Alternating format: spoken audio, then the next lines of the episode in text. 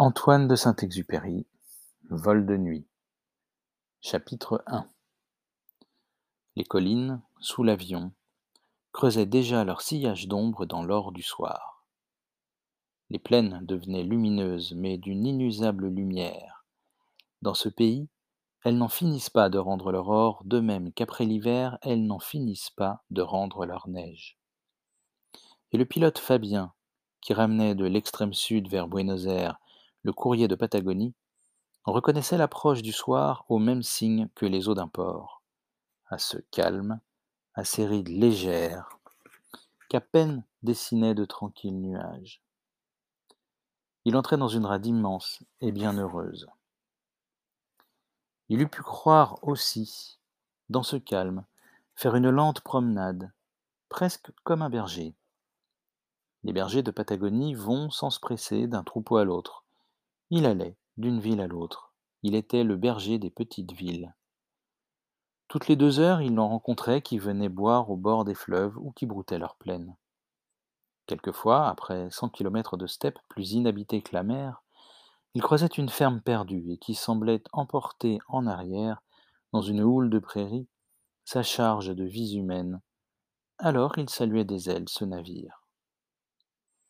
San Julian est en vue, nous atterrirons dans dix minutes. Le radio-navigant passait la nouvelle à tous les postes de la ligne. Sur 2500 km du détroit de Magellan à Buenos Aires, des escales semblables s'échelonnaient. Mais celle-ci s'ouvrait sur les frontières de la nuit, comme en Afrique sur le mystère, la dernière bourgade soumise. Le radio passa un papier au pilote. Il y a tant d'orages que les décharges remplissent mes écouteurs. Coucherez-vous à San Julian? Fabien sourit. Le ciel était calme comme un aquarium, et toutes les escales devant eux leur signalaient ciel pur, vent nul. Il répondit Continuerons. Mais le radio pensait que des orages s'étaient installés quelque part, comme des vers s'installent dans un fruit. La nuit serait belle et pourtant gâtée. Il lui répugnait d'entrer dans cette ombre prête à pourrir. En descendant moteur au ralenti sur Saint Julian, Fabien se sentit là. Tout ce qui fait douce la vie des hommes grandissait vers lui. Leurs maisons, leurs petits cafés, les arbres de leurs promenades. Il était semblable à un conquérant, au soir de ses conquêtes, qui se penche sur les terres de l'Empire et découvre l'humble bonheur des hommes. Fabien avait besoin de déposer les armes, de ressentir sa lourdeur et ses courbatures. On est riche aussi de ses misères, et d'être ici un homme simple qui regarde par la fenêtre une vision désormais immuable. Ce village minuscule, il l'eût accepté. Après avoir choisi, on se contente du hasard de son existence et on peut l'aimer. Il vous borne comme l'amour. Fabien eût désiré vivre ici longtemps, prendre sa part ici d'éternité, car les petites villes où il vivait une heure et les jardins clos de vieux murs qu'il traversait lui semblaient éternels de durer en dehors de lui. Et le village montait vers l'équipage et vers lui s'ouvrait. Et Fabien pensait aux amitiés, aux filles tendres, à l'intimité des nappes blanches, à tout ce qui lentement s'apprivoise pour l'éternité. Le village coulait déjà au ras des ailes, étalant le mystère de ces jardins fermés que leurs murs ne protégeaient plus. Mais Fabien, ayant atterri, sut qu'il n'avait rien vu sinon le mouvement lent de quelques hommes parmi leurs pierres. Ce village défendait par sa seule immobilité le secret de ses passions. Ce village refusait sa douceur. Il eût fallu renoncer à l'action pour la conquérir. Quand les dix minutes d'escale furent écoulées, Fabien dut repartir. Il se retourna vers Saint Julian. Ce n'était plus qu'une poignée de lumière, puis d'étoiles, puis se dissipa la poussière qui pour la dernière fois le tenta. Je ne vois plus les cadrans, j'allume. Il toucha les contacts, mais les lampes rouges de la carlingue versèrent vers les aiguilles une lumière encore si diluée dans cette lumière bleue qu'elle ne les colorait pas.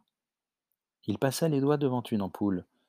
Ses doigts se tintèrent à peine, trop tôt. Pourtant la nuit montait, pareille à une fumée sombre, et déjà comblait les vallées.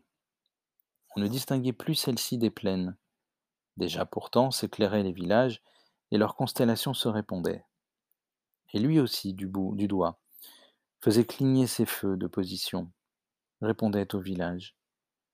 La terre était tendue d'appels lumineux, chaque maison allumant son étoile face à l'immense nuit, ainsi qu'on tourne un phare vers la mer.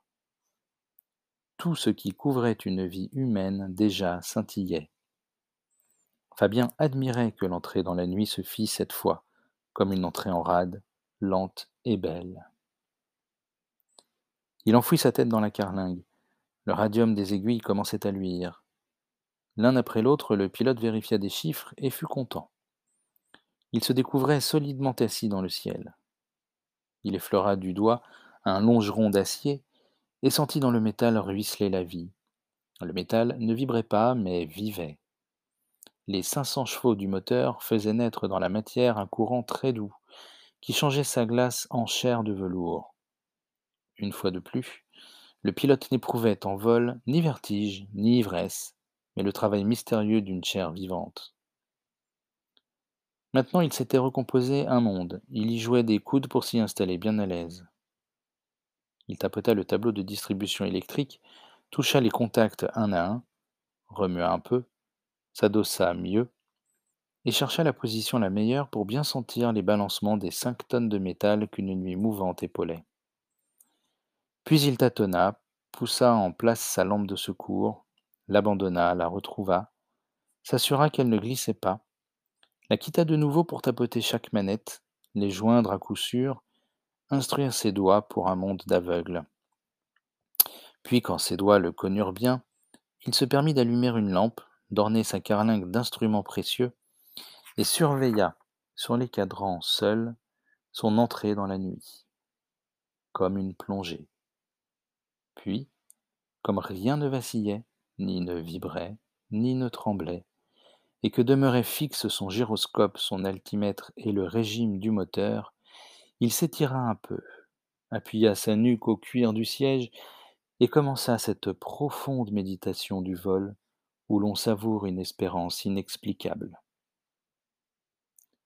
Et maintenant, au cœur de la nuit comme un veilleur, il découvre que la nuit montre l'homme, ses appels, ses lumières, cette inquiétude. Cette simple étoile dans l'ombre, l'isolement d'une maison. L'une s'éteint, c'est une maison qui se ferme sur son amour. Ou sur son ennui. C'est une maison qui cesse de faire son signal au reste du monde. Ils ne savent pas ce qu'ils espèrent, ces paysans accoudés à la table devant leur lampe.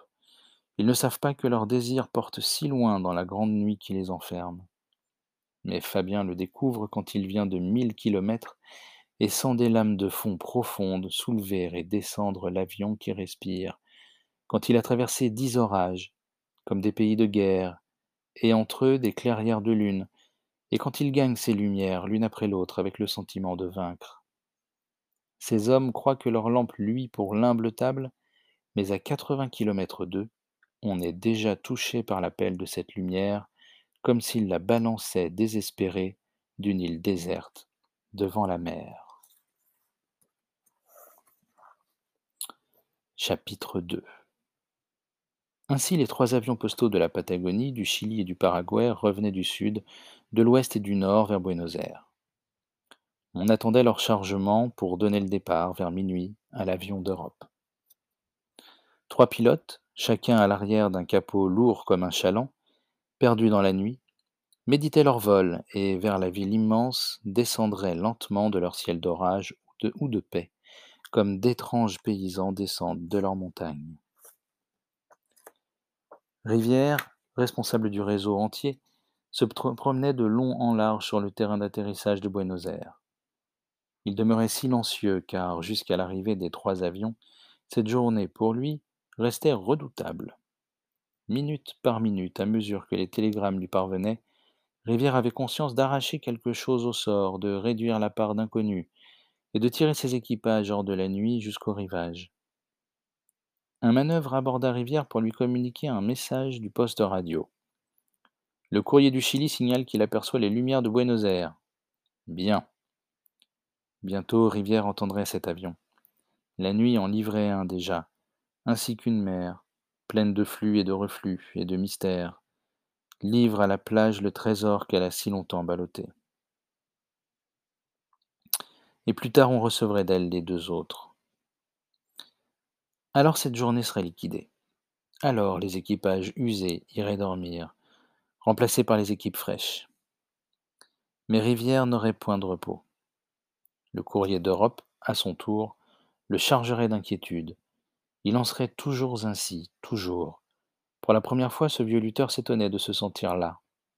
L'arrivée des avions ne serait jamais cette victoire qui termine une guerre et ouvre une ère de paix bienheureuse. Il n'y aurait jamais pour lui qu'un pas de fait précédant mille pas semblables.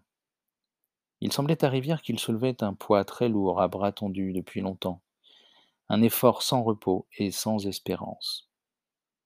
Je vieillis. Il vieillissait si dans l'action seule il ne trouvait plus sa nourriture. Il s'étonna de réfléchir sur des problèmes qu'il ne s'était jamais posés. Et pourtant revenait contre lui, avec un murmure mélancolique, la masse des douceurs qu'il avait toujours écartées, un océan perdu. Tout cela est donc si proche. Il s'aperçut qu'il avait peu à peu repoussé vers la vieillesse pour, quand il aurait le temps, ce qui fait douce la vie des hommes, comme si réellement on pouvait avoir le temps un jour, comme si l'on gagnait, à l'extrémité de la vie, cette paix bienheureuse que l'on imagine. Mais il n'y a pas de paix.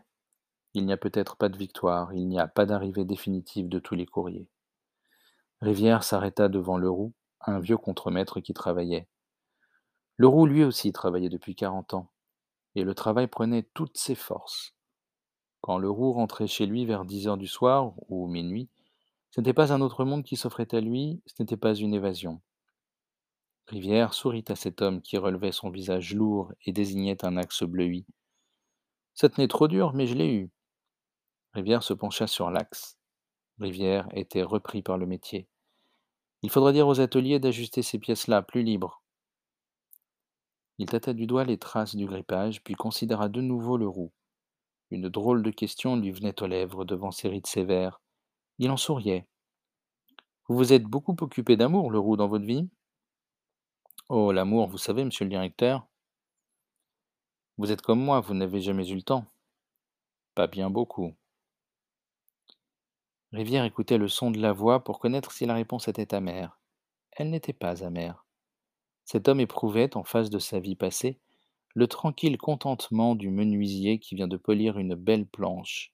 Voilà, c'est fait. Voilà, pensait Rivière, ma vie est faite. Il repoussa toutes les pensées tristes qui lui venaient de sa fatigue et se dirigea vers le hangar car l'avion du Chili grondait. Chapitre 3 Le son de ce moteur lointain devenait de plus en plus dense. Il mûrissait. On donna les feux. Les lampes rouges du balisage dessinèrent un hangar, des pylônes de TSF, un terrain carré. On dressait une fête. Le voilà L'avion roulait déjà dans le faisceau des phares, si brillant qu'il en semblait neuf, mais quand il eut stoppé enfin devant le hangar, tandis que les mécaniciens et les manœuvres se pressaient pour décharger la poste, le pilote pèlerin ne bougea pas. Eh bien, qu'attendez-vous pour descendre? Le pilote, occupé à quelque mystérieuse besogne, ne daigna pas répondre. Probablement il écoutait encore dans tout le bruit du vol passer en lui. Il hochait lentement la tête, et penché en avant manipulait on ne sait quoi. Enfin il se retourna vers les chefs et les camarades et les considéra gravement, comme sa propriété. Il semblait les compter et les mesurer et les peser, et il pensait qu'il les avait bien gagnés, et aussi ce hangar de fête et ce ciment solide, et plus loin cette ville avec son mouvement, ses femmes et sa chaleur. Il tenait ce peuple dans ses larges mains comme des sujets, puisqu'il pouvait les toucher, les entendre et les insulter. Il pensa d'abord les insulter d'être là, tranquille, sûr de vivre, admirant la lune. Mais il fut débonnaire. Paierai à boire. Et il descendit. Il voulut raconter son voyage. Si vous saviez. Jugeant sans doute en avoir assez dit, il s'en fut retirer son cuir.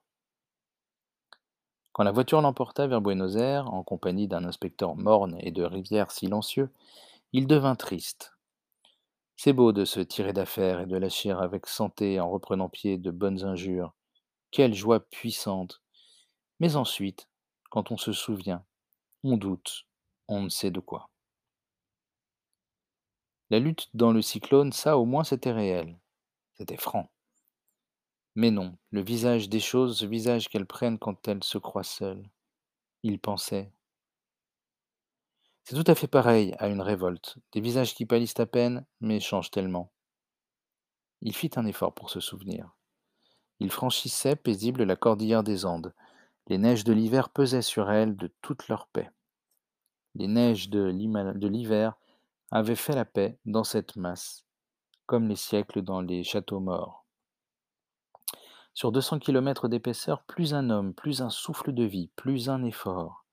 Mais des arêtes verticales jusqu'à qu'à 6000 d'altitude on frôle, mais des manteaux de pierre qui tombent droit, mais une formidable tranquillité. Ce fut aux environs du pic Tupungato. Il réfléchit, oui, c'est bien là qu'il fut le témoin d'un miracle. Car il n'avait d'abord rien vu, mais s'était simplement senti gêné, semblable à quelqu'un qui se croyait seul, qui n'est plus seul, que l'on regarde. Il s'était senti trop tard et sans bien comprendre comment, entouré par de la colère. Voilà. D'où venait cette colère?